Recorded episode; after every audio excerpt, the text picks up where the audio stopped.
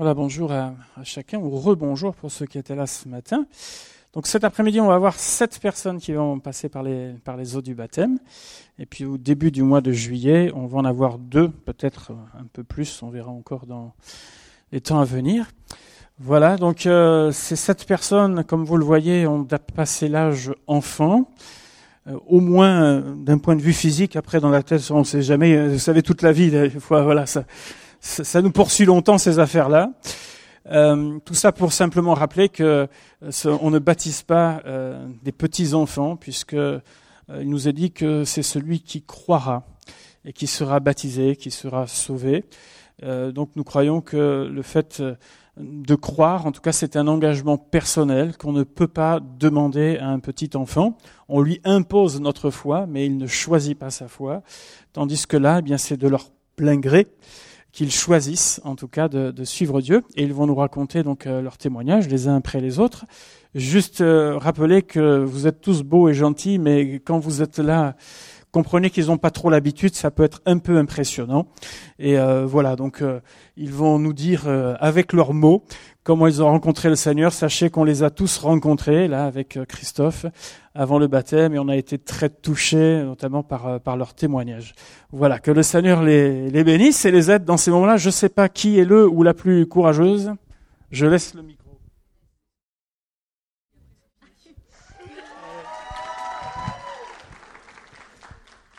Bonjour à tous. Euh, je m'appelle Hélène, j'ai 25 ans. Euh, j'ai grandi dans une famille chrétienne. Vous connaissez mes parents, c'est Monique et François. J'ai fait l'école du dimanche j'ai fait aussi les pré-ados et un petit peu les ados. J'ai fait mes premières expériences avec le Seigneur très tôt, donc je n'ai jamais pu nier euh, son existence. Je vivais vraiment de belles choses à l'église, mais ça m'intéressait pas vraiment. Je voulais pas m'entourer de chrétiens. Et je disais que ce que je voulais, c'était vivre. En fait, ce que par vivre, j'entendais vivre des sensations fortes, ce que moi j'appelais des sensations fortes. Alors, euh, tomber amoureuse tout le temps, sortir, vivre plein de choses. Et euh, j'ai donc quitté pour ça pour vivre, j'ai quitté l'église pendant environ huit ans, pendant lesquels ben, j'ai vécu, j'ai fait la fête, je sortais énormément, je fumais, je, n'arrivais pas à me, poser sentimentalement non plus. J'allais souvent au-delà de mes limites, parce que pour moi c'était ça la vraie liberté, c'était de toujours repousser ses limites. Et pourtant, à mesure que je vivais comme ça, ben, je me sentais de plus en plus enfermée dans le vice du monde. Et également, je basais tout mon équilibre de femme et tout mon équilibre psychique sur les autres. Mon, bonheur dépendait des autres. Et bien sûr, ben, quand c'est comme ça, on est toujours déçu. Donc, euh, quand mes parents me parlaient du Seigneur pour m'aider ou pour, euh, pour essayer de me réconforter, ça créait vraiment en moi une, violente douleur, comme si on touchait quelque chose, une plaie ouverte encore. Et euh, je combattais le Seigneur qui essayait de me parler à travers mes parents.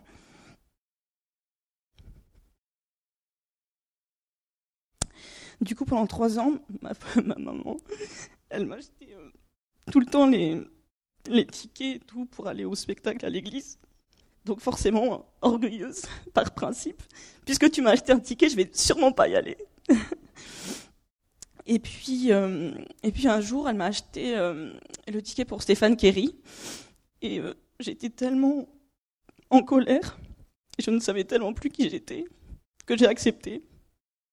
Donc ce soir-là, j'ai vraiment baissé les armes devant le Seigneur et je lui ai dit, j'ai tellement lutté contre toi, je ne veux plus lutter contre toi. Tu vois où je suis aujourd'hui, s'il te plaît, viens me chercher. Et j'ai tout de suite ressenti une nouvelle paix. Je disais ce matin à un frère que j'ai eu l'impression de rentrer à la maison. Et euh, j'ai su ce jour-là que jamais je ne reviendrai en arrière. Après euh, tout ça, tout s'est fait très naturellement. J'ai accepté qu'en fait, ce que je cherchais dans la vie, c'était mon créateur. C'était ça la vraie liberté. C'était de retrouver mon sauveur. Il m'a été donné de comprendre que l'amour et l'équilibre que j'attendais dans ma vie ne pouvaient venir que de Dieu. Je me suis aussi débarrassée de mes chaînes de colère et de déception, parce que par la grâce du Seigneur, j'ai été sauvée. J'ai été pardonnée. Donc je suis moi-même maintenant en mesure de pardonner aussi. même si c'est pas toujours facile. Le Seigneur me donne finalement toutes les sensations fortes que j'avais recherchées dans le monde et dans les vices. Je suis allée au DNJ grâce à vous, et vraiment c'était la meilleure expérience de ma vie avec le Seigneur. Dans la Bible, tout est, tout est tracé pour nous. Nous avons les réponses à toutes nos situations, et ça, je trouve ça fascinant, parce que euh, je suis tellement aidée au quotidien grâce à la Bible. Et puis enfin, la puissance du Saint-Esprit, c'est, c'est fou. Pour conclure, je voudrais dire euh, devant vous et, et devant le Seigneur à quel point je suis reconnaissante de tout ce qui m'est arrivé. J'ai vraiment hâte d'expérimenter le chemin que le Seigneur a tracé pour moi. Pardon, que le Seigneur a tracé pour moi. Je marche aujourd'hui libre dans la victoire grâce à l'amour de mon Dieu. Et je suis vraiment, vraiment heureuse.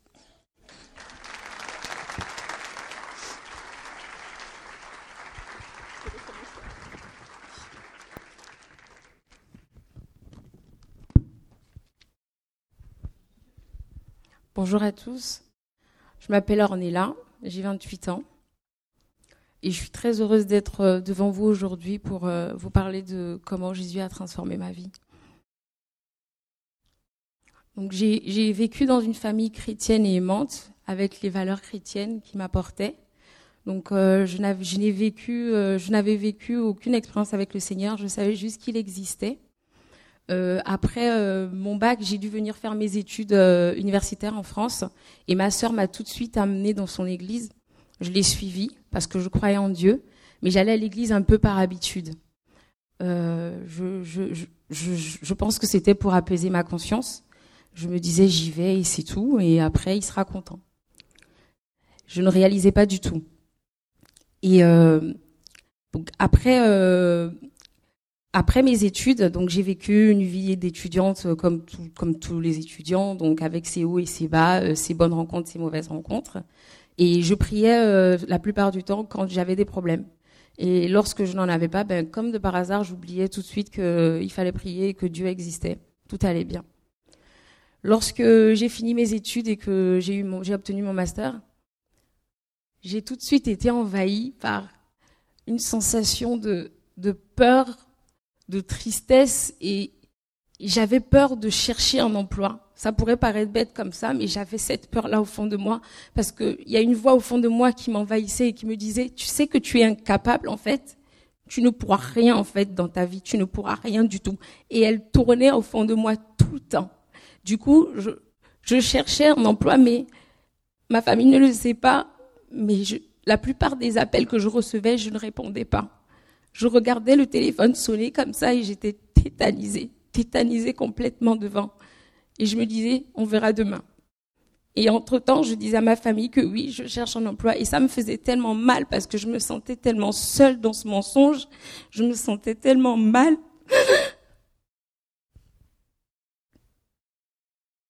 Mais à contrario, ma sœur qui, elle, avait donné sa vie à Jésus depuis longtemps, elle n'arrêtait pas de me dire, moi je sais que Jésus va faire quelque chose pour ta vie, je le sais, mais avec une telle assurance. Et je me disais, mais comment ça se fait qu'elle est aussi sûre d'elle alors qu'il ne lui a rien dit, elle n'a rien vu? Et j'ai une prise de conscience en moi et je me suis dit, mais moi aussi je veux ressentir ça. Je le connais, je sais qu'il existe, mais je veux ressentir cette, cette assurance en moi, avoir foi en lui et croire en lui d'une telle force. Et là, je me suis dit, pour ça, il faudrait peut-être que je change de vie, en fait, et que je me rapproche sincèrement de lui avec un cœur sincère, pas juste pour faire plaisir. Et là, j'ai commencé à prier, j'ai commencé à le louer tous les jours, partout, toute seule. Quand j'étais toute seule, je lui parlais dans la rue comme une folle, comme ça, je lui parlais. Et, je lui disais tout ce que je ressentais. Et il fallait que je, et j'ai commencé à réaliser que, mais c'est ton Dieu et c'est ton sauveur, en fait. Toi, tu essaies de réaliser les choses par toi-même? Arrête parce que c'est lui. Laisse-lui toute la place, en fait. Et, là, j'ai baissé les armes complètement. J'ai commencé à évoluer avec lui. J'ai commencé à, à, le chercher, à, à savoir qui il était, ce qu'il voulait pour ma vie et à le suivre. Et, pardon.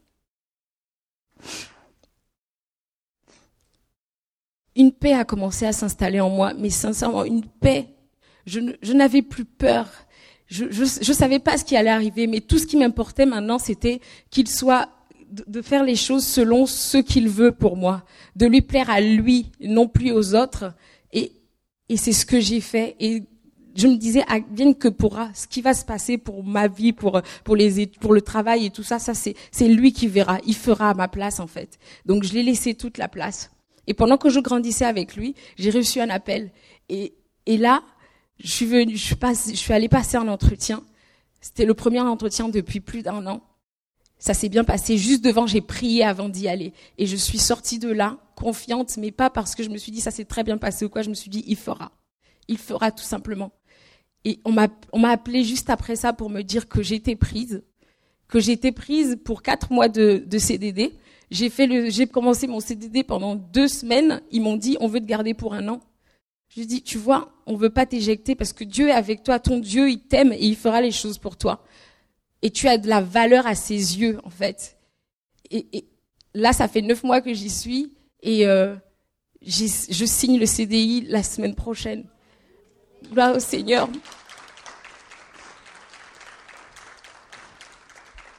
J'ai juste compris, j'ai juste compris qu'il voulait juste que je me rapproche de lui enfin pour de vrai et que j'apprenne à le suivre, que je cherche sa face parce que c'est mon sauveur et c'est mon Dieu. C'est pour ça qu'aujourd'hui je veux faire l'engagement devant lui et devant vous aujourd'hui de le suivre et de m'approcher de lui et de tenir sa main tout au long de ma vie. Merci. Amen.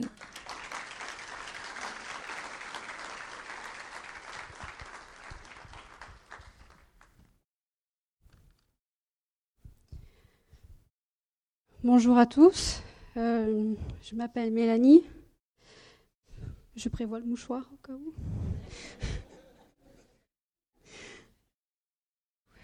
Je suis arrivée sur Bordeaux euh, il y a 4 ans. Je vais à l'église depuis toute petite. Et euh, j'ai toujours eu la conviction que, qu'un jour je serais baptisée et mariée dans l'église. Mais je n'avais pas pris connaissance réellement de ce que cela impliquait c'est-à-dire euh, suivre ses plans et, non les miens. Le Seigneur m'a parlé et a touché mon cœur plusieurs fois à travers les, réunions et les concerts, mais malgré cela, j'ai résisté et j'ai toujours fermé mes oreilles. Je voulais faire ma volonté. C'était difficile pour moi de lâcher prise et de lui laisser le contrôle de ma vie. Forcément, il s'ensuit les échecs, les déceptions et les blessures. Et un jour, j'avais le cœur lourd et je conduisais. Et à un moment, j'ai regardé le ciel. Et il y avait un petit oiseau qui n'arrivait pas à voler à cause du vent. L'oiseau battait fort des ailes, mais il n'arrivait pas à avancer. Et je me suis dit, mais Seigneur, c'est moi. Je n'avance pas. le Seigneur m'avait appelé, encore une fois.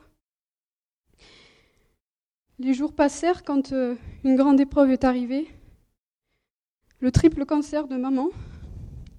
Et je n'ai pas compris.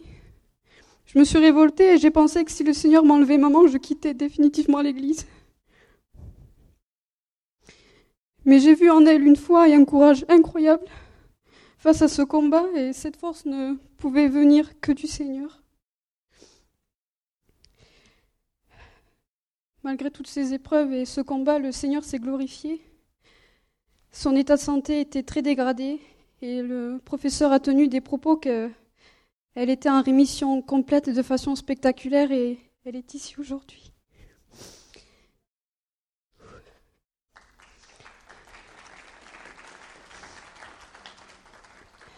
Et euh, il a apaisé mes peurs dans son amour et j'ai réalisé que les épreuves font partie de la vie et ce que sont notre Seigneur, euh, nous sommes seuls. Les plans de Dieu sont bien meilleurs que les miens même si parfois ça semble difficile de faire sa volonté. Et aujourd'hui, je, reconnais que Jésus a donné sa vie pour moi, afin que je sois sauvée, et je décide aujourd'hui, enfin, d'obéir, d'être baptisée, car je veux être à son écoute et suivre le chemin qu'il a tracé pour moi. Et je voudrais remercier ma famille, parce que malgré tout, ben, ils sont fidèles.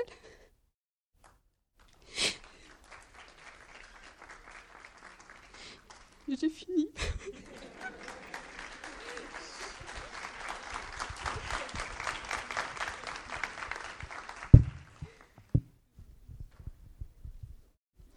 Bonjour. Donc, je m'appelle Lovely, j'ai 22 ans. Euh, je, suis arrivée à Bordeaux euh, en septembre pour euh, les études. Donc, ma sœur de 16 ans et moi, nous sommes nés en Haïti. Et nous avons été élevés dans un monde spirituel très compliqué.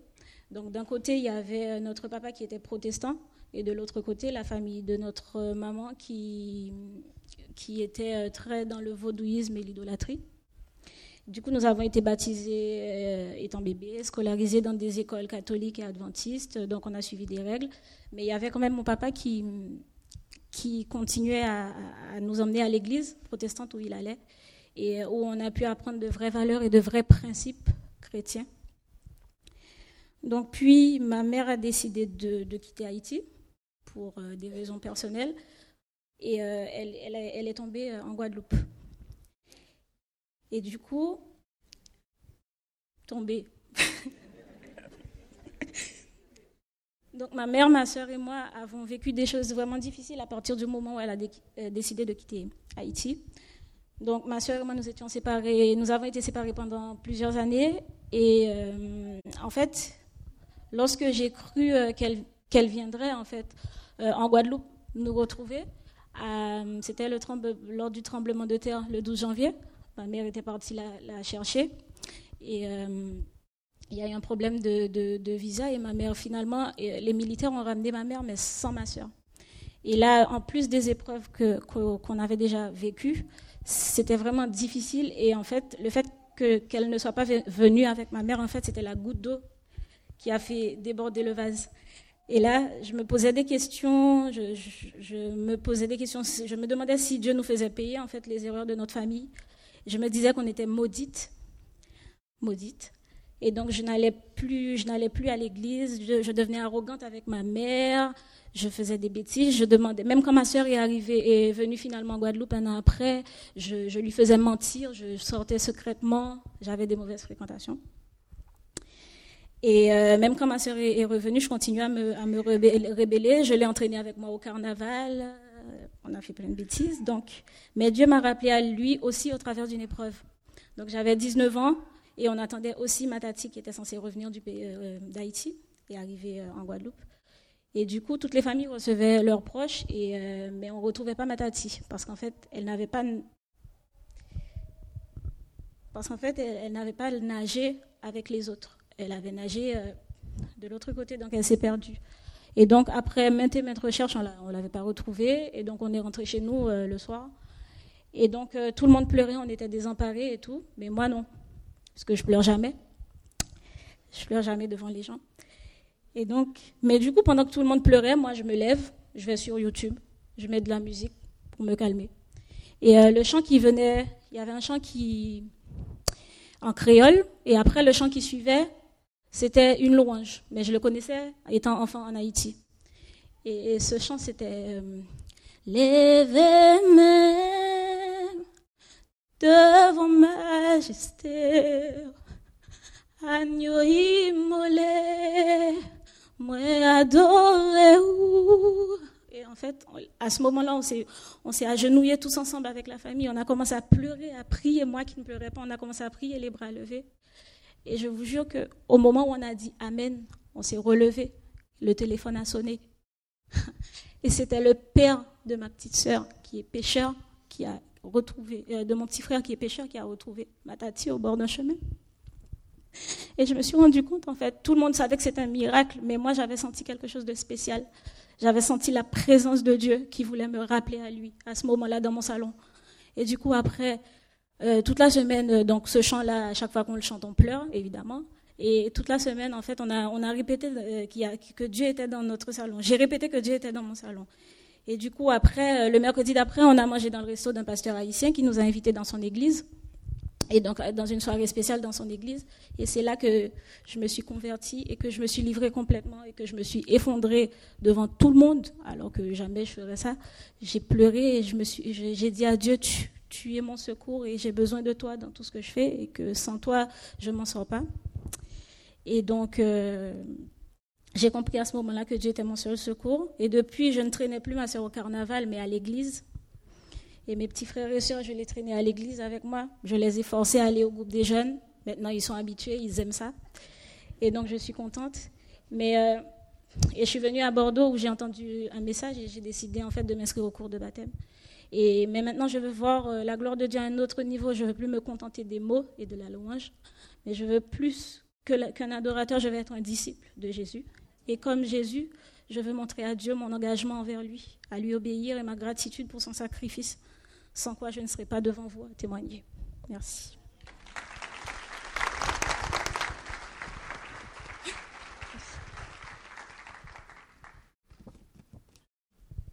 Bonjour, j'ai 16 euh, ans. Euh, j'ai commencé à croire et à donner mon cœur à Dieu à l'âge de 14 ans. Avant, je vivais beaucoup dans la tristesse, la peur et l'angoisse, l'inquiétude. Et le décès de mon frère m'a encore plus enfoncé euh, dans la peur, et, mais aussi la colère. Ma vie était si dure sans Dieu. Je me demandais si j'allais y arriver. Je me sentais seule. Je me sentais seule, isolée, même si ma famille était là, personne ne pouvait m'aider, me rassurer. Souvent, je pensais à mon passé et mon avenir, je marchais avec euh, peine. Je pensais souvent à l'accident de mon frère, je me dis souvent s'il y a une autre vie après la mort. Un soir, ma mère me parlait de Jésus, qui est mort à la croix pour mes péchés, qui, qui nous aime. Ça, ça, ça m'attachait au plus profond de mon cœur. Au moment que j'allais m'endormir, je repensais les paroles qu'avait dit ma mère. En fait, j'avais soif, je voulais connaître plus de Dieu, de Jésus. Dieu m'attendait, il attendait que je lui donne mon cœur. Je me suis repentie de mes péchés, moi qui n'avais plus euh, aucun espoir, que donner mon cœur au Seigneur. C'était comme un feu bouillant à l'intérieur de moi. Euh, comme un vent de feu et des frissons partout. Sa puissance m'a éclairé et la joie est venue dans mon cœur. Jésus m'a pardonné et je lui appartiens. C'est par sa grâce que je suis sauvée, par son amour. Il est mort à la croix pour moi. Il a vaincu la mort et je reconnais que l'Éternel m'a délivré, délivré de tous mes péchés et je veux lui suivre. Et Dieu ne rejette pas celui qui vient à lui.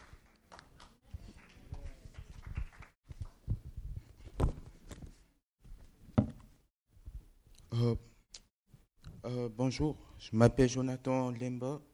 Euh, j'ai 17 ans. Je suis né dans une famille chrétienne. depuis, depuis petit, je suis dans une famille chrétienne. Tous les jours, tous les dimanches, j'allais à l'église chrétienne. Et en fait, moi, au début, je voulais pas prendre le baptême parce que je me sentais pas prêt. Je sais pas, je trouvais que j'étais pas prêt, que j'ai tout le temps faire des bêtises. Et en fait, à chaque fois, tous les soirs, euh, on commençait à prier avec ma mère pendant une heure. Et c'est là que j'ai compris que, je sais pas, qu'il fallait que j'abandonne le péché parce que c'était pas ma voie, que c'était mieux que je suive l'éternel. Et c'est pourquoi je suis là en fait, voilà.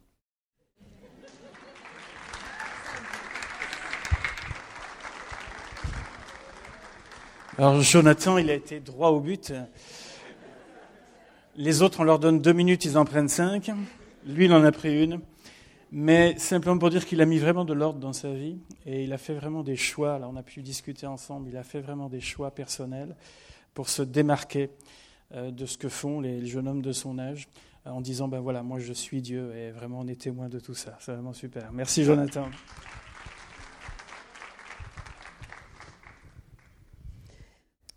Bonjour. Euh, tout d'abord, je voudrais remercier Dieu de ce que je suis ici aujourd'hui. Et je peux le remercier pour sa grâce, pour le salut, pour ma délivrance et pour le pardon. J'ai été initiée à l'occultisme dès l'âge de 7 ans. Et j'étais dans un environnement chrétien.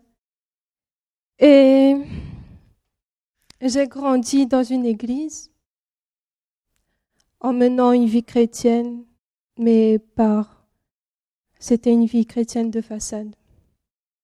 Je n'avais pas j'ai accepté Jésus dans ma vie.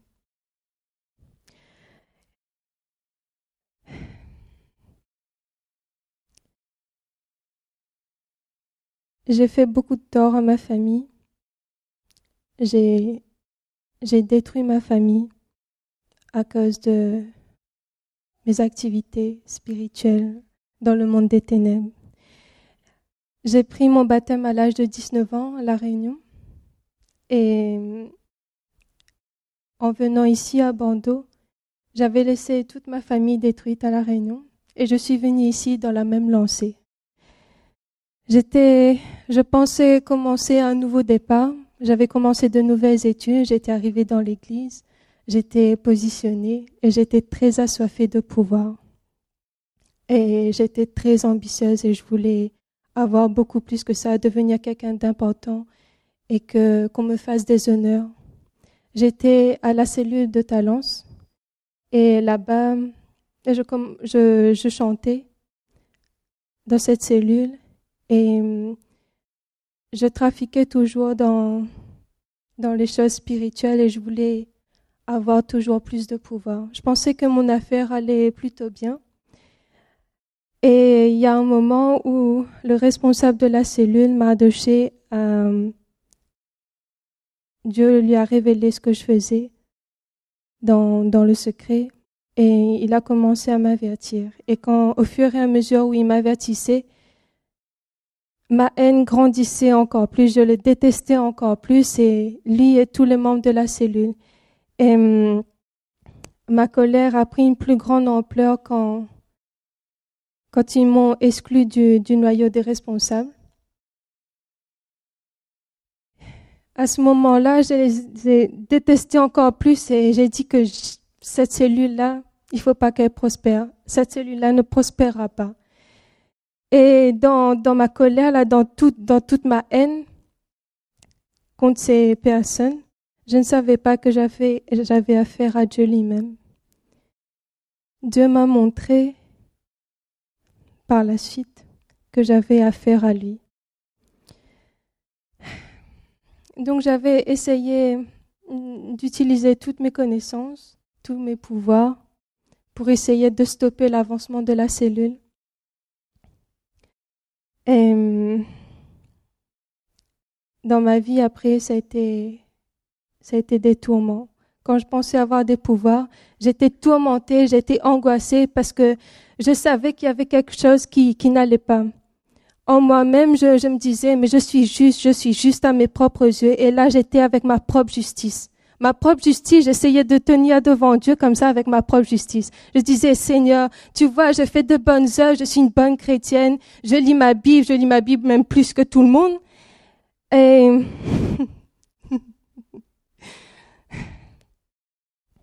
j'essayais de tenir comme ça devant Dieu pendant beaucoup de temps, j'ai résisté, j'ai résisté.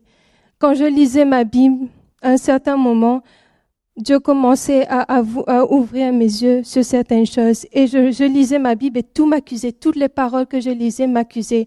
J'essayais de me convaincre. Je me disais, non, je suis juste, je suis juste. Sauf que il y avait quelque chose qui n'allait pas toujours. Il y avait quelque chose qui n'allait pas. Mes études, j'ai commencé à, à, à, échouer dans, dans mes études. Pourtant, j'avais toutes les capacités, mais. J'ai échoué. Et même dans ma famille, mais je comprenais rien. Je comprenais pas pourquoi il y avait tous ces cycles de destruction là dans ma vie. Et j'ai compris après, plus tard, quand Dieu m'a ouvert les yeux. Je suis restée pendant plusieurs semaines dans ma chambre. Et là, Dieu commençait à me parler à me montrer la profondeur de mon péché, à me montrer combien j'étais dans l'erreur, combien j'étais dans le mensonge pendant toutes ces années, combien j'avais profané son nom, combien j'étais dans l'idolâtrie parce que je, m'étais imaginé un Dieu, je m'étais fabriqué un Dieu. Avec mes propres règles, je vivais la vie chrétienne selon mes propres règles. Je faisais des choses par mon propre chef et je disais non, c'est Dieu qui m'a dit. Moi, je taxais d'autres personnes, les responsables de la cellule, de faux prophètes, alors que moi-même j'étais faux prophète. Je disais Dieu m'a dit de faire ça, alors que Dieu ne m'avait rien dit. J'étais dans le monde des ténèbres, j'étais dans le royaume des ténèbres et je pouvais que tourner en rond comme ça, tourner en rond. J'essayais de produire des choses, j'essayais de produire du fruit. Il y avait rien qui sortait, il y avait rien du tout qui sortait.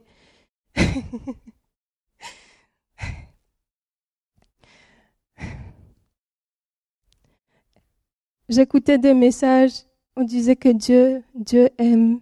Oui, Dieu aime. Dieu aime le juste, Dieu aime le méchant. mais il ne veut pas que le méchant meure. Dieu m'a fait comprendre qu'il ne voulait pas que je meure, mais qu'il voulait que je me répande et qu'il fallait que j'accepte la vérité dans ma vie. Que j'accepte ce qu'il me dit, que j'accepte de voir ce que je suis. Il m'a montré que j'étais occulte, que j'étais dans la séduction, dans l'impudicité, dans le mensonge, dans l'idolâtrie, dans toutes ces choses-là. Vraiment, quand Dieu m'avait ouvert les yeux, je me disais, mais comment sortir de là? Je pouvais pas. Je pouvais pas sortir de là, j'étais complètement foutue. Pendant plusieurs jours, pendant plusieurs jours, j'ai crié à Dieu. J'ai dit, Seigneur, sauve-moi, sauve-moi, sauve-moi, pardonne-moi, pardonne-moi, pardonne-moi. Parce que je savais que je pouvais pas traverser ça, que je ne pouvais pas passer du royaume des ténèbres à son royaume de lumière par mes propres moyens. Pendant toute ma vie, pendant toute ma vie, j'ai essayé de mener une vie avec plein de contraintes, à faire de bonnes actions, mais tout ça n'avait aucune valeur devant Dieu parce que je n'avais pas accepté Jésus dans ma vie. Je n'avais pas accepté sa vérité. Je n'avais pas accepté ça. Aujourd'hui, je me tiens devant vous pour vous porter témoignage. Aujourd'hui, je me tiens devant vous parce que je sais qu'il y a d'autres personnes qui sont dans ce cas-là. Et il faut que ces choses-là changent et que Dieu veut que vous vous répentez et que c'est devant Dieu que vous vous tenez. Ce que j'ai compris, c'est que c'est devant Dieu que je me tiens. Parce que je, je, menais une vie comme ça devant les hommes. J'étais dans l'église, je faisais des choses, j'étais en pleine activité, mais je comprenais pas. Je disais, j'aimais Dieu, mais j'aime pas sa parole. Comment est-ce qu'on peut aimer Dieu si on n'aime pas sa parole? On est dans une église ici. Et ce que je voyais, c'est que dans l'église, il y avait plein de cadavres. plein de cadavres. Et Dieu ne veut pas avoir des cadavres dans l'église.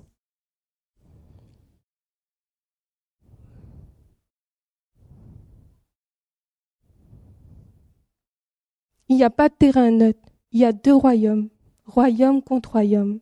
Le royaume de lumière et le royaume des ténèbres. Soit vous faites partie du royaume des ténèbres, soit vous faites partie du royaume de lumière. et les ténèbres n'ont pas de puissance devant la lumière. Les ténèbres fuient devant la lumière. Et aujourd'hui, aujourd'hui, il faut faire le bon choix. Moi, j'ai fait le bon choix. À la cellule là-bas, quand je me suis repentie, Dieu m'a montré que j'avais un choix à faire parce qu'il y avait une partie en moi qui résistait. Je disais non. Comment, comment j'ai pu passer toute ma vie comme ça, dans le mensonge comme ça? Non, c'est pas possible cette affaire-là. Mais Dieu m'a montré qu'il fallait que je fasse un choix. Il fallait croire ce que, ce que, ce que lui me disait. J'ai fait mon choix. J'ai choisi mon camp. Quelques jours après, j'ai pas attendu longtemps. Le responsable de la cellule m'avait téléphoné. Et ils ont prié pour ma délivrance. Ce jour-là, j'ai été délivrée. Ce jour-là, j'ai accepté Jésus dans ma vie. ah j'ai accepté Jésus dans ma vie, j'ai eu ma délivrance, j'ai eu le salut. Cette mer-là que je ne pouvais pas traverser, Dieu a ouvert le chemin dans la mer. Je suis passée dans ce chemin-là. Et Dieu a refermé la mer derrière moi. Dieu a fermé la mer derrière moi. Et j'étais hors de portée. Dieu m'a fait passer en sécurité et j'étais hors de portée pour mes ennemis. Dieu m'a délivré. Dieu m'a délivré, m'a rendu libre. Aujourd'hui, je suis libre et je me tiens devant vous. Je n'ai pas honte. Je n'ai pas honte de témoigner parce que je sais que Dieu a effacé tout mon péché. Il a effacé tout mon péché. Je ne dois plus rien à personne. plus rien. Je suis libre. Ah. Et aujourd'hui, faites le bon choix. Pour ceux qui, trafiquent encore dans ce monde des ténèbres Faites le bon choix. Répentez-vous. Répentez-vous parce que je savais que la mort pesait sur ma vie et que si je mourais là, à ce moment-là, que c'était la fin éternelle, que c'était fini pour moi. J'ai laissé mon orgueil de côté, mon orgueil était brisé de toute façon, brisé, brisé, brisé.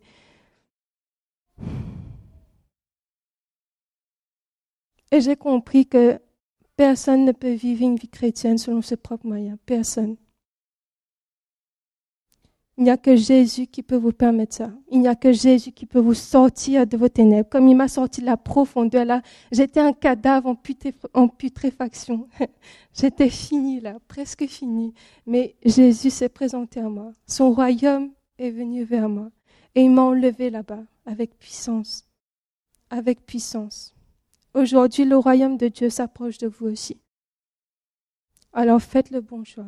Répentez-vous, dites oui à Jésus, acceptez ce qu'il dit de vous. Et vous serez libre. Réveillez-vous.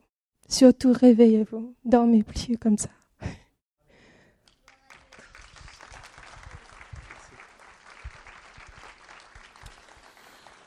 Comme vous l'avez entendu, Jenny, c'est un cas spécial, elle le savait déjà, mais euh, si vous avez entendu dans son témoignage au début, elle avait déjà pris un baptême dans une église. Et quand elle est venue me voir pour euh, dire euh, est-ce que je, je, veux prendre le, baptême, je lui ai dit écoute, nous, on baptise pas les gens dix fois dans leur vie. quoi. Mais en entendant son histoire, j'ai compris qu'elle en fait, elle n'avait rien compris de l'évangile. Quand elle a fait, suivi peut-être une masse ou que sais-je à cette époque, c'est la première fois euh, que j'accepte de rebaptiser quelqu'un dans ce cadre précis, parce qu'elle n'avait rien compris et qu'aujourd'hui elle a rencontré le chemin, la vérité. Ce n'est pas une règle, mais simplement dans ce cas-là. Je trouve que ça a du sens aujourd'hui. Comme je lui ai dit, c'est la dernière. voilà, c'est la bonne. Euh, ça a du sens aujourd'hui qu'elle prenne son baptême et euh, vraiment qu'on on puisse l'accompagner dans ces moments-là. Voilà, Dieu est fidèle. Voilà, c'est toujours une joie. Et c'est vrai que quand j'écoute tout cela, je dis Seigneur merci parce que tu, tu fais des belles choses. Et c'est quelque chose qui m'a, moi, qui m'a profondément euh, marqué. Je, bénis Dieu parce que Dieu touche des jeunes. Pourquoi attendre qu'ils soient esquintés par la vie, qu'ils soient désabusés, qu'ils aient plus envie de rien pour un secou et dire il y a peut-être quelqu'un qui s'intéresse à moi dans le ciel? Moi, je bénis Dieu parce que eh bien oui, je voudrais que d'autres jeunes encore se lèvent pour servir Dieu et, faire de belles choses. Et je voulais partager avec vous ce, verset biblique que, eh bien justement, vous avez vu ces jeunes s'engager avec Dieu, ces personnes vraiment s'engager. On sent que c'est pas une émotion, c'est pas quelque chose de, simplement émotionnel, mais c'est vraiment un engagement spirituel. Et vous savez, quand on fait la paix avec Dieu, il y a quelque chose qui se passe. Dieu fait un serment. Si quelqu'un est en Christ, il est une nouvelle créature ou création. Et voilà la conséquence, c'est que les choses anciennes sont passées, toutes choses sont devenues nouvelles. Pendant longtemps, j'ai cru que ce mécanisme, c'était un mécanisme automatique qui se faisait, quelquefois même à mon insu. Par contre, j'ai compris dans la parole de Dieu qu'il y avait des choses que Dieu faisait, mais il y en avait d'autres que c'était à moi de les faire. C'est ce que je voudrais aussi partager avec vous qui êtes là. Peut-être des amis pour la première fois, vous êtes venus accompagner des personnes qui sont fait baptiser. Vous dites, eh ben, on va voir, par curiosité, pourquoi, qu'est-ce qui se passe, quelle est leur expérience? Et euh, on a entendu, il y a des choses qui, se disent, euh, prendre un nouveau départ. Alors c'est vrai que quand on plonge dans les eaux du baptême, on sait, en général, on n'essaye pas de les garder trop longtemps. On aime bien qu'ils ressortent. Mais le baptême, c'est quand même une chose de particulier. Le baptême, c'est un ensevelissement du corps dans de l'eau et qui ressort après, total. Et c'est vrai que le mot baptême signifie immerger, mais immerger euh, pour faire mourir quelque chose pour naître à autre chose. Un jour, Jésus, enfin une nuit, Jésus est interpellé par un religieux. Ce religieux de Nicodème vient le voir et dit, écoute, il y a un truc je pige pas là. Pardon, je vous le fais en français court. Hein. Je percute pas là. Comment un homme peut-il naître de nouveau? Est-ce qu'il doit rentrer dans le ventre de sa mère Et Jésus va expliquer une chose. Si un homme né d'eau et d'esprit ne peut voir le royaume de Dieu, et si un homme, enfin, si un homme né nouveau, il ne peut voir le royaume de Dieu, et si un homme né d'eau et d'esprit, il ne peut entrer dans le royaume de Dieu. Je ne vais pas m'étaler là-dessus. Mais Jésus continue en disant, mais car Dieu a tellement aimé le monde, que pour chacun d'entre nous, il a donné son Fils afin que quiconque croit en lui ne périsse pas, mais qu'il ait la vie éternelle. Renaître. C'est vrai, quand j'ai entendu ces témoignages tout à l'heure, je me suis dit, mais c'est vrai qu'on entend parler de plans de carrière et autres. J'aimerais vous dire que plus, plus profondément que ce que vous avez entendu, le but de s'engager avec Dieu, c'est pas pour réussir dans sa vie professionnelle. Parce que ça, ce n'est qu'un court séjour sur la terre qui représente une éternité à vivre auprès de Dieu. Ce que nous vivons sur la terre, sur la terre, c'est euh, un engagement pour ce que nous allons vivre plus tard. Le passage sur la terre, n'est qu'un moment où il nous est réservé de faire la paix avec Dieu. Ces jeunes l'ont compris. Et ils ont fait cette expérience. Mais là, ce, verset, quand je vous parlais tout à l'heure que si quelqu'un est en Christ, il est une nouvelle création, la nouvelle création ne peut se faire que dans la mesure où elle se fait avec la parole de Dieu. Si un homme ne naît d'eau et d'esprit, c'est-à-dire de la parole de Dieu, il ne peut voir ou ne peut rentrer dans le royaume de Dieu. Et j'ai voulu reprendre un petit peu sur le principe de la Genèse, quelques principes que Dieu met en place pour que dans notre vie, son règne puisse s'établir. D'abord, au commencement, Dieu. Ces trois premiers mots sont dans la Bible. Ce sont les trois premiers.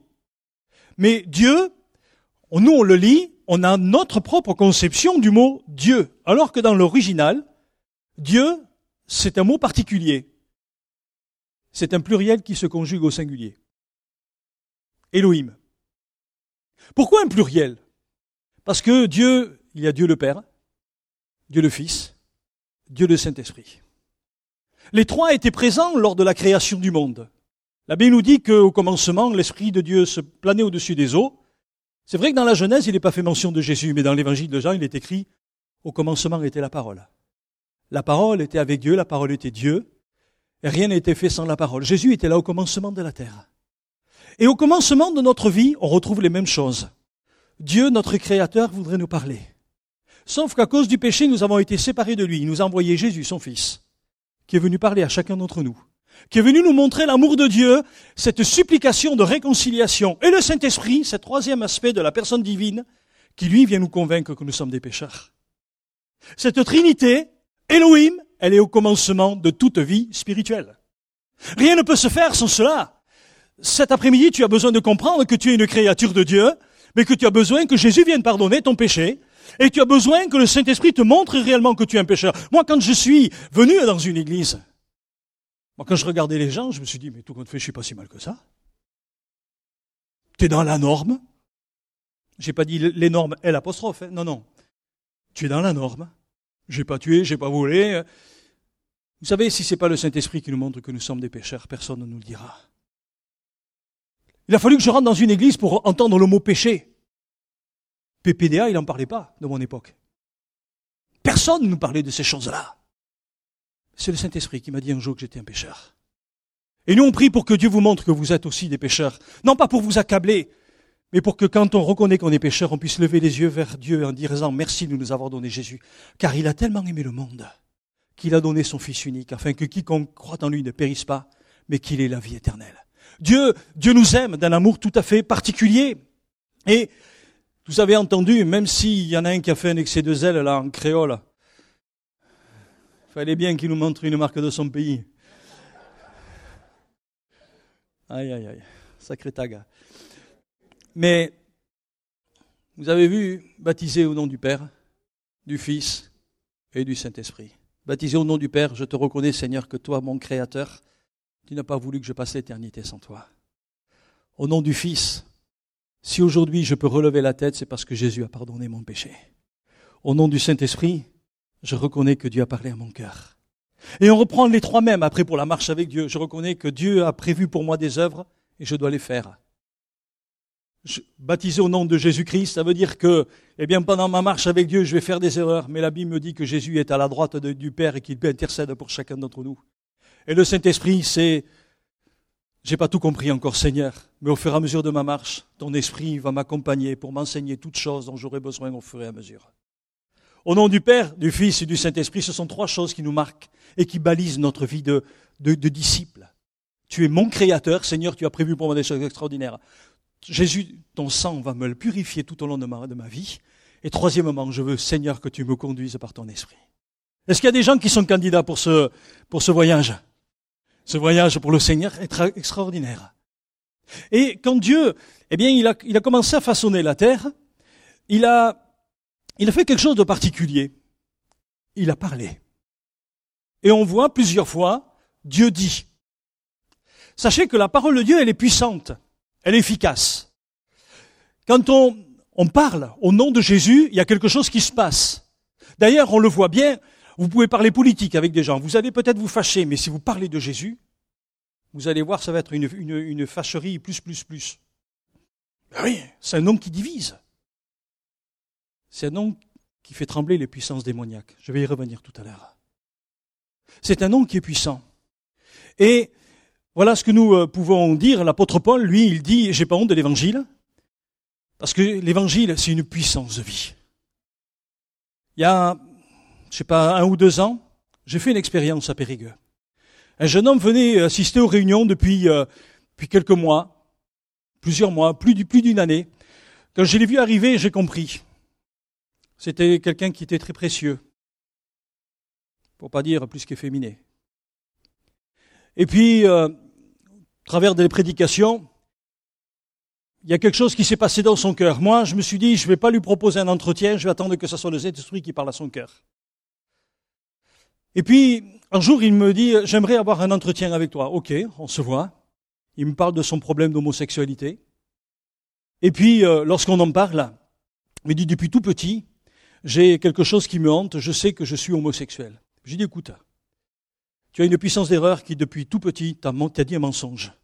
Parce que Dieu t'a créé hétéro, pardonnez-moi le terme, hein, t'a créé hétéro, le diable essaie de te faire croire autre chose, mais moi je vais prier parce que Jésus est une puissance de Dieu qui peut te libérer. Après deux, trois entretiens, il a accepté de prier avec moi. Quelques semaines plus tard, il me dit, il vient me voir, il me dit, tu sais, j'ai un rêve d'avoir une femme et de fonder un foyer. Moi, je crois que l'évangile est une puissance qui libère. Moi, je veux le croire. Et si aujourd'hui des hommes et des femmes sont au milieu de nous et veulent changer de vie, moi sachez une chose, c'est que si vous lisez cela, ça va être une dynamite dans votre vie. Ça va vous exploser tous vos codes de fonctionnement, vos raisonnements. La parole de Dieu, c'est une arme efficace. Autre chose qui nous est dit aussi également euh, concernant la parole, vous avez été euh, régénéré par une semence, non par une semence corruptible, mais par une semence incorruptible, par la parole vivante et permanente de Dieu. Tout à l'heure, je vous parlais que la parole de Dieu est une puissance, mais c'est une puissance qui ne se détruit pas. Vous avez entendu ces témoignages, notamment les jeunes filles, je ne sais plus le garçon, mais euh, enfants, ils ont entendu la parole de Dieu. J'aimerais parler au moniteur d'école du dimanche, responsable de jeunes et d'ados. Même si aujourd'hui vous ne voyez pas votre fruit, la Bible est claire. Enseigne l'enfant selon la voie qu'il doit suivre et quand il sera vieux, il ne s'en détournera pas. C'est vrai qu'il faut attendre qu'il soit vieux, des fois.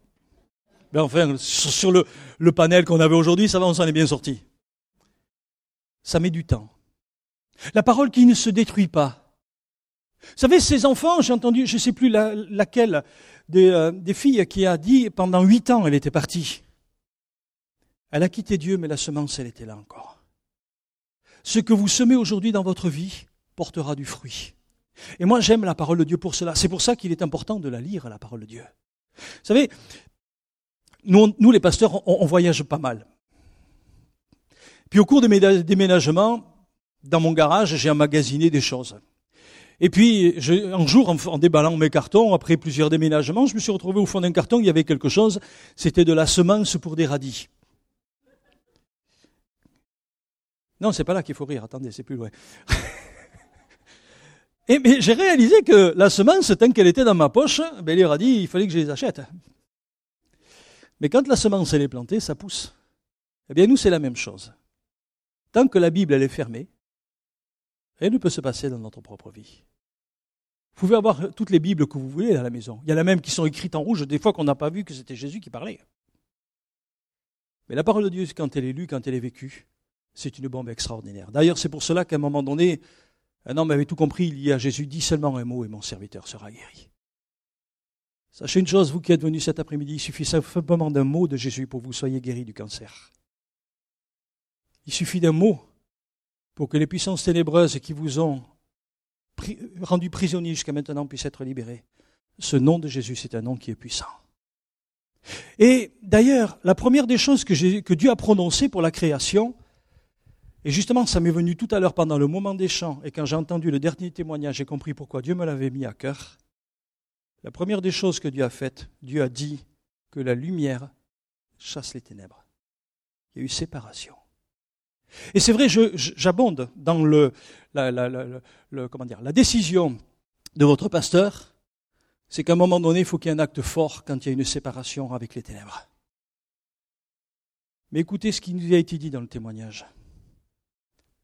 le fait d'être baptisé ne fait pas obligatoirement de nous une nouvelle création. Il faut qu'il y ait une séparation avec les choses des ténèbres. Vous savez, quelquefois dans nos églises, il y a des gens qui gardent des choses du passé. Je ne vais pas trop donner de détails.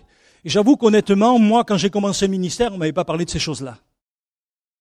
Et puisque j'ai été confronté avec des, des personnes qui vivaient prisonnières, j'ai demandé au Seigneur qu'il me montre. Et Dieu a permis que dans mon ministère, je sois confronté avec des personnes, c'est vrai qu'ils ne sont pas forcément françaises, du territoire, mais qui m'ont confronté à des choses qui me montrent que le monde spirituel est un monde qui est beaucoup plus puissant, pernicieux que ce que l'on veut comprendre. Ce ne sont pas quelques gouttes d'un baptême qui libèrent une puissance ténébreuse, mais c'est une action concrète. Dieu dit, il faut une séparation. Il faut qu'il y ait une séparation. Pour beaucoup d'entre vous, peut-être, vous avez dans vos bibliothèques encore des choses, des ouvrages qui ne sont pas à la gloire de Dieu. Vous savez, moi, quand je vais visiter des gens chez eux, alors maintenant, je dis mes secrets, mais je suis pas chez moi, donc j'en profite. Première chose que je fais, je regarde la bibliothèque, je regarde des trucs. Il y a des choses qui sont très, il y a des signes indicateurs. Quand il y a l'horoscope qui est encore là, quand il y a des trucs, euh, euh, New Age et autres, il faut qu'il y ait un tri là dans ces choses-là. Il y a un tri aussi, je ne sais pas si vous avez remarqué, mais c'est au moment où on va aller travailler que quand on met la radio dans la voiture, c'est le moment de l'horoscope. Comme par hasard. Puis on dit, oh, c'est pas grave, j'y crois pas.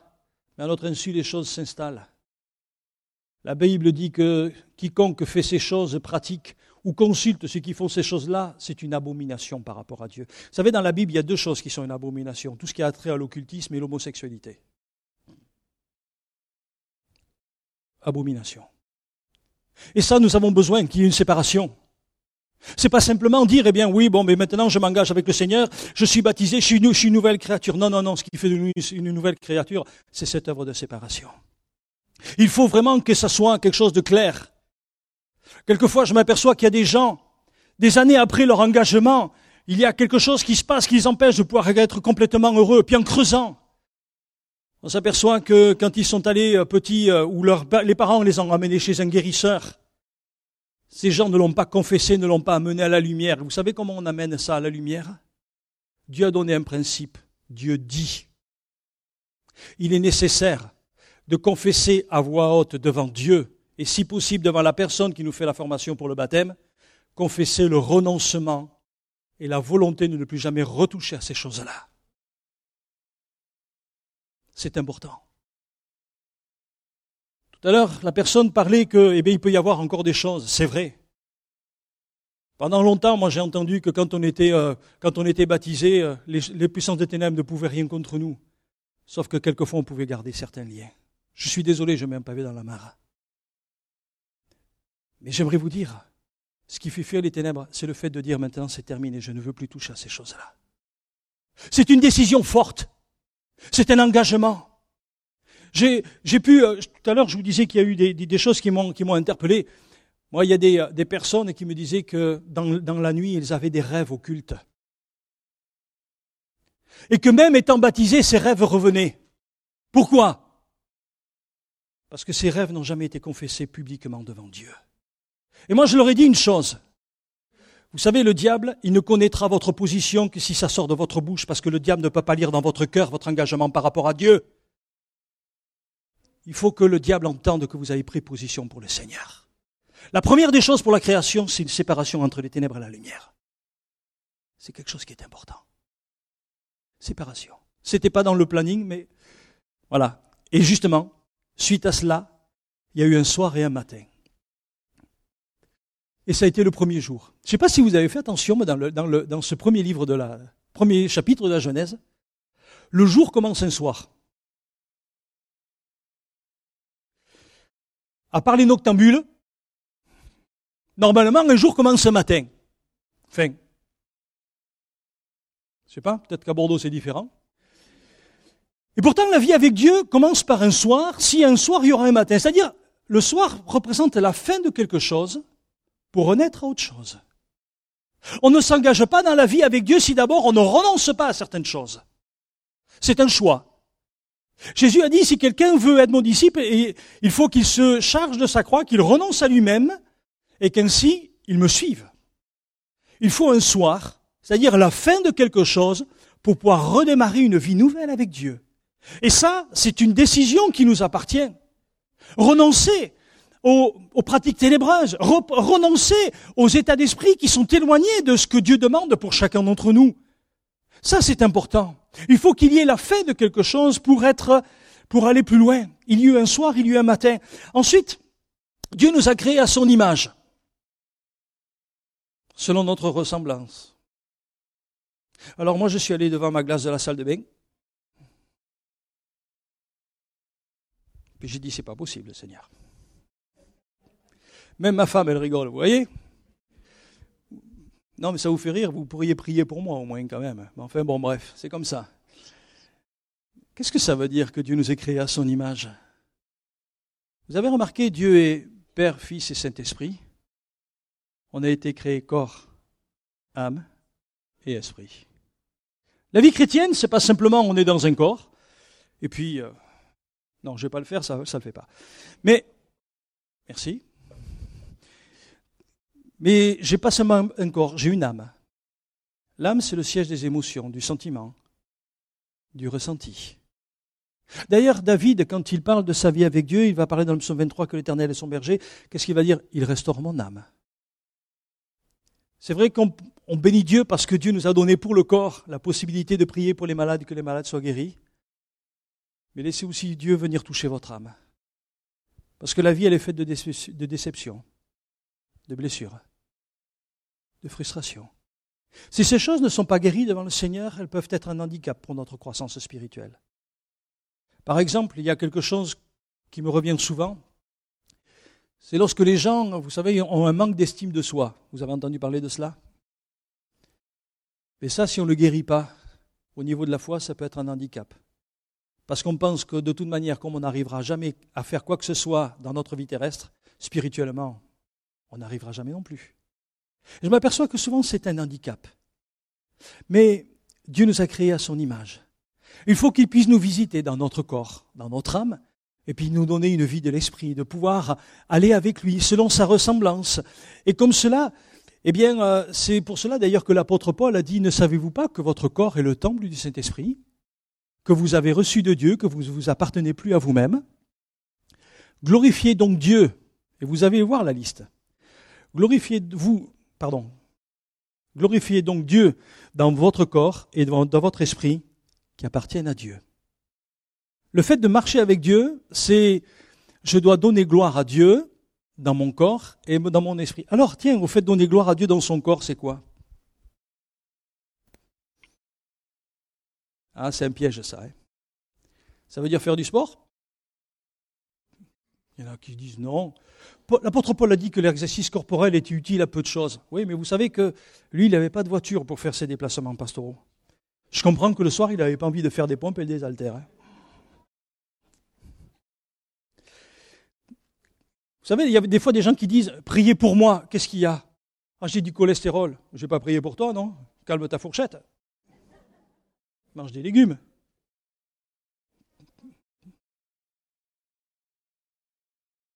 J'ai dit une bêtise ou quoi? Tiens, qu'est-ce donc cette doctrine qui nous enseigne? Mais c'est ça aussi donner gloire à Dieu dans notre corps, non? Étant donné que mon corps est le temple du Saint-Esprit, il appartient à Dieu, Dieu m'a créé à son image, je dois en, faire, en prendre soin. Vous êtes gestionnaire de votre corps. Bon, ça y est, on s'est fâché. C'est la première fois que je viens à Bordeaux depuis, euh, depuis 24 ans. Prochaine fois, c'est dans un quart de siècle supplémentaire. Et oh, ça... Ensuite, Dieu, quand il a créé l'être humain, il a créé homme et femme.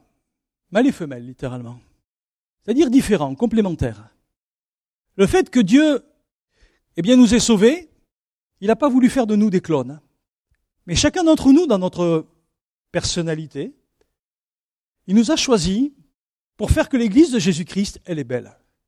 Moi, je bénis Dieu pour la multi, enfin, euh, pour les ethnies différentes. Voilà, je vais y arriver, je préfère être comme ça, je vais m'embourber sinon. Mais euh, pour moi, c'est quelque chose d'extraordinaire. L'Église, c'est le seul lieu au monde où les gens de nationalités différentes vivent ensemble, s'apprécient et s'épaulent. Aujourd'hui, de plus en plus, il y a des luttes fratricides dans les peuples. Dieu a voulu qu'on soit totalement différents. Oh, c'est vrai que l'apôtre Paul, à un moment donné, va dire, il y en a quelques-uns, ils pensent comme ça, il y en a d'autres, ils pensent autrement. Il y en a quelques-uns, ils disent qu'on peut manger de tout. Il y en a d'autres, ils sont véganes. Pardon. Ils mangent que des légumes. Ben oui, c'est ça, enfin, je sais pas, bon, bref. Et puis, mais Dieu dit, mais ils ont tous raison. Ce qui compte, c'est pas forcément comment on vit. Ce qui compte, c'est notre passion dans le cœur pour le Seigneur. Qu'on soit complémentaire, ça signifie que dans l'Église, on est tous différents, on a des manières, des, manières de concevoir les choses de la vie. Eh bien, écoutez, euh, personne n'a raison, et tout le monde a raison. Aimons-nous les uns les autres comme Dieu nous a aimés. Et ça, c'est important. Ensuite, je passe vite fait. Hein. Voilà, l'homme et la femme ont une double mission cultiver et garder le jardin. Alors, cultiver le jardin, je vais aller vite. Parce qu'on s'aperçoit que le fait de cultiver le jardin, ça devait être quand même assez cool. Il a fallu la chute pour que l'homme cultive le jardin en transpirant. Non? Vous n'avez pas lu votre Bible? Il n'y avait pas de mauvaises herbes. Être jardinier en Éden, ça devait être un bon boulot. Hein? Ça devait être pas mal. Et puis, le cultiver, c'est une chose. Vous savez, la vie chrétienne, il faut la cultiver. Ce n'est pas parce que vous venez d'être baptisé que vous avez tout compris. Vous savez, moi, en tant que pasteur, je n'ai pas encore tout compris. Je peux vous assurer que depuis le temps que je connais Dieu, j'ai appris à réformer beaucoup de choses dans ma propre vie. Et j'ai même vous livrer un secret, de toute façon, il n'y a personne qui écoute. Hein. Un jour, quand j'étais en poste pour arriver dans une certaine église, j'ai dit Seigneur, je ne veux plus faire le ministère comme les hommes me l'ont pris, mais je veux que ce soit toi qui m'apprennes. Et je peux vous assurer, c'est un formatage total. Vous aussi, acceptez que dans votre vie de chaque jour, vous puissiez dire Seigneur, enseigne-moi, montre-moi. L'apôtre Paul lui-même disait Je connais en partie, je prophétise en partie. Alors si Paul ne connaissait pas tout, on est d'accord? Chaque jour, Seigneur, on est à ton école. Chaque jour, on va marcher avec toi. Et puis, il est fait mention de, de garder le jardin. C'est vrai qu'Adam et Ève n'ont pas gardé le jardin. Le preuve, il y a eu un intrus le serpent qui est venu. Et la Bible nous dit garde ton cœur, plus que toute autre chose, car de lui dépendent les sources de la vie. Vous savez, il y a un serpent qui veut toujours venir pénétrer dans notre cœur. Et ce serpent est là pour nous donner des mauvaises influences. Mais la Bible dit que ce n'est pas à Dieu de garder notre cœur, mais c'est à nous de le faire. J'entends souvent des gens qui disent Seigneur, garde-moi, garde-moi. Le Seigneur dit non, non, c'est à toi de le faire. Pardonnez-moi de bousculer les codes. Mais je crois qu'il faut être réaliste à un moment donné. Souvent, on demande à Dieu de faire des choses qui nous appartiennent à nous-mêmes de faire. Le fait de garder son propre cœur, c'est vous-même. Votre conjoint, vos parents ne pourront rien faire pour vous. C'est une œuvre qui nous est personnelle. Et puis, Dieu a fait une promesse de bénédiction. Tu pourras manger de tous les arbres du jardin, mais tu ne mangeras pas de l'arbre de la connaissance du bien et du mal, car le, jour où tu en mangeras, tu mourras. Je vous avoue que quand je lis cela, j'ai du mal à comprendre Dieu. vous allez trouver bizarre ce que je vais vous dire, mais Dieu, il a placé l'homme dans un jardin, mais il lui a mis un piège. Il a mis l'arbre de la vie. C'est un arbre, je ne sais pas quel était le fruit, comment c'était. Enfin bon, l'homme devait aller manger de ce fruit pour vivre éternellement. Dieu descendait dans le jardin, mais à côté il avait mis un arbre. Il lui dit surtout tu touches pas. Imaginez, vous avez un enfant, vous lui mettez les meilleurs chamallows, le pot de Nutella, la cuillère dedans. Tu ne touches pas. Je t'avertis, tu touches pas. Et vous partez trois semaines en vacances. Mais même avant la fin des trois semaines. C'est quoi l'idée? Dieu a voulu nous créer libres. Il attend de nous que nous fassions un choix de vivre pour lui. L'arbre de la connaissance du bien et du mal, c'était quoi cet arbre-là? C'est Dieu donne ses commandements, tu feras et tu feras pas. Maintenant, la loi, elle est là comme ça. Je mets devant toi le bien et le mal, la vie et la mort. Choisis. Choisis la vie. Dieu a donné à chaque être humain la pensée de l'éternité. Dieu a donné à chacun d'entre nous la capacité de pouvoir nous tourner vers lui par l'esprit qui a été répandu sur la terre depuis la Pentecôte. Dieu nous a créés libres de pouvoir choisir. Un jour, un homme, Furax, quand je lui parlais que Dieu voulait conduire notre vie, il disait, moi j'aimerais que Dieu soit quelqu'un qui me dise, tu fais ça. Je lui dis, mon pauvre, vous voyez un sens interdit, vous le prenez. Il suffit qu'on nous interdise quelque chose pour qu'on le fasse. Dieu nous a créés libres. Mais vous savez qu'en tant que chrétien, être engagé et baptisé, ce n'est pas parce qu'on est baptisé que d'un seul coup on n'a plus envie, plus aucune tentation. Parce qu'il y a une règle qui reste permanente. C'est que la chair, elle a des désirs qui sont contraires à ceux de l'Esprit de Dieu. La chair, c'est la partie de moi avec mes désirs inassouvis, mes désirs euh, qui sont là et tout cela. Toutes ces choses sont là, elles sont en ébullition jusqu'à la fin de notre vie. Et ce qui va déterminer notre vie, c'est vers quoi on va tendre. Soit mes envies, je donne un libre cours comme on entend aujourd'hui dans le monde, et à ce moment-là, eh bien, comme on dit, on s'éclate. Je sais plus laquelle disait, euh, c'est c'est à vivre, oui, d'une certaine manière. Ou alors on choisit de vivre pour le Seigneur. Dieu nous a créés libres. Paul dit, ne faites pas de cette liberté une occasion pour vivre n'importe comment. C'est à nous de choisir. Même lui, l'apôtre Paul, un homme qui a été choisi par Dieu, va dire dans sa première aux Corinthiens, je traite durement mon corps, afin de ne pas être repris après avoir prêché aux hommes. Je traite durement mon corps. Le fait d'être croyant, eh bien, ça signifie que devant nous, il y a l'arbre de la connaissance du bien et du mal qui est chaque jour. Dieu nous donne la capacité de pouvoir vaincre ces choses-là. Mais c'est à nous de le choisir. Vous savez, dans l'évangile de Jean, chapitre 1er, il y a un verset qui m'a toujours interpellé. Peut-être que ça va vous revenir. La parole de Dieu est venue parmi les hommes. Les hommes ne l'ont point reçue. Mais à tous ceux qui l'ont reçue, elle a donné le pouvoir de devenir enfant de Dieu. Et le mot pouvoir, en grec, excusez-moi, c'est le même mot que autorité spirituelle pour chasser les démons.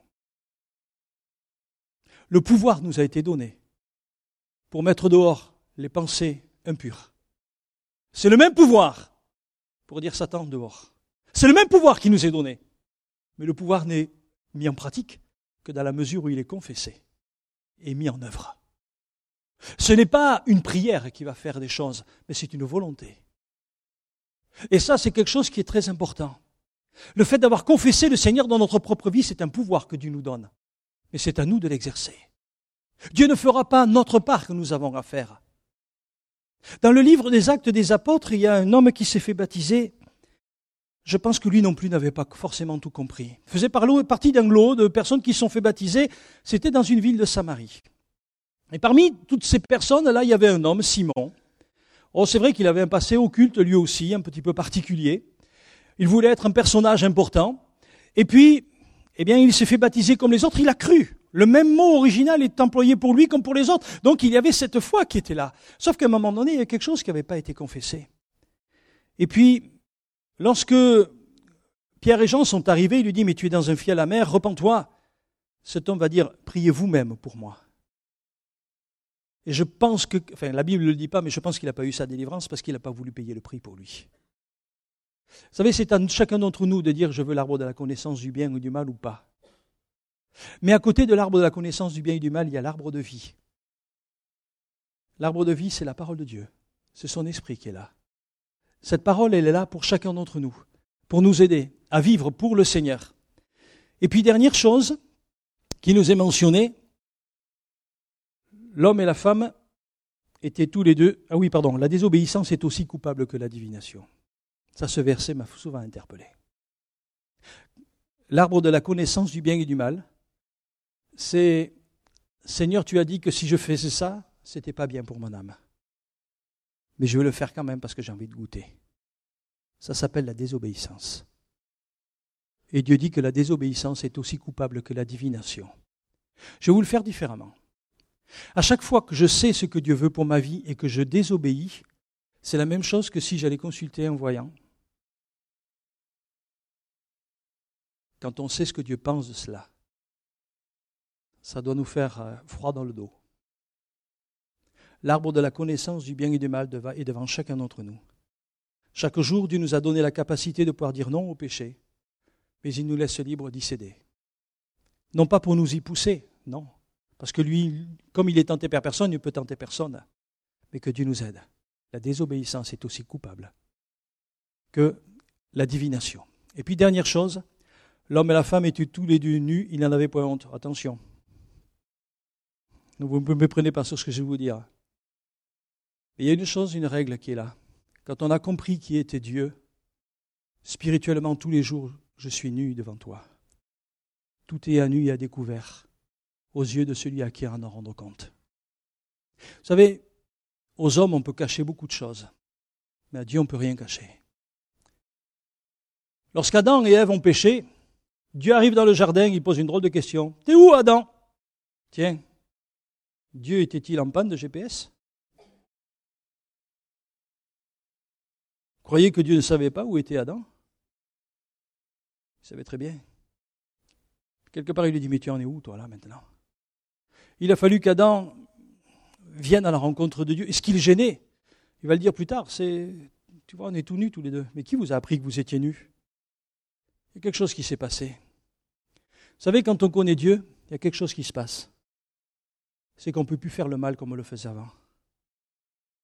Parce que la semence de Dieu a été semée dans notre cœur. Nous savons qu'à cause du péché que nous faisons, il a fallu que Jésus donne sa vie pour chacun d'entre nous. Et cela, c'est comme une semence qui est perpétuelle dans notre propre vie. C'est vrai que Dieu ne nous interdit pas de pécher. Ça, c'est, quelque chose qui m'a toujours interpellé. Pourtant, c'est, la règle qu'il a voulu. Il nous a créés libres.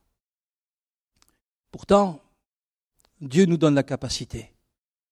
Quelques chapitres plus loin, on s'aperçoit que la première famille va connaître un moment dramatique. Cain et Abel, deux frères, vont se disputer.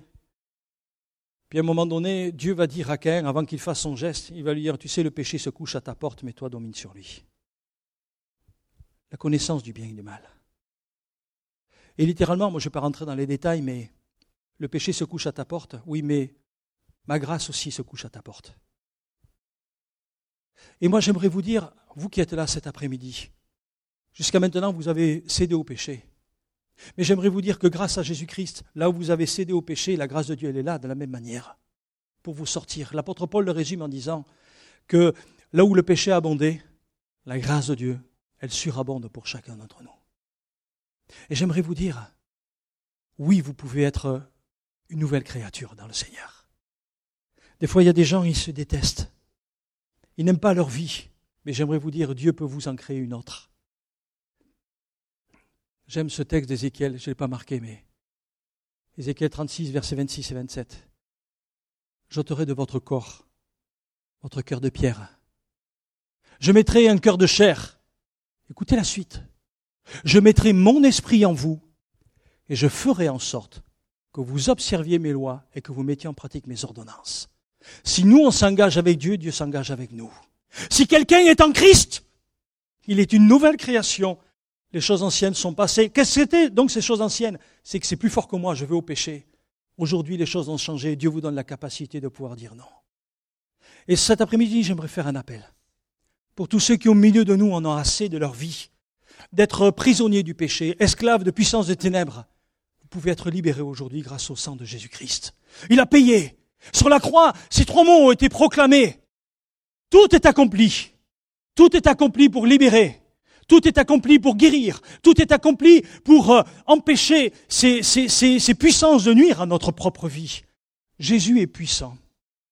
Alors que le reste des croyants prient, j'aimerais prier pour tous ceux qui aujourd'hui aimeraient vraiment devenir une nouvelle créature. Quand je dis nouvelle créature, je ne parle pas simplement d'être baptisé. Tout à l'heure, on a entendu euh, un témoignage percutant, mais pour moi, ce n'est pas une généralité. Je crois qu'il y a peut-être des croyants qui, malgré tout, leur engagement avec Dieu, sont encore en train de goûter l'art de l'arbre de la connaissance du bien et du mal. Tu sais que Dieu n'aime pas ce que tu fais et pourtant tu le fais. Et tu penses que parce que personne ne le voit, Dieu ne le voit pas, détrompe-toi. Dieu le voit, ce que tu fais en cachette. Mais Dieu t'appelle à sa lumière encore aujourd'hui. Et j'aimerais prier pour vous tous qui avez besoin de la grâce de Dieu simplement à vous lever à votre place, prendre position pour Dieu. C'est important, j'en suis convaincu, de choisir.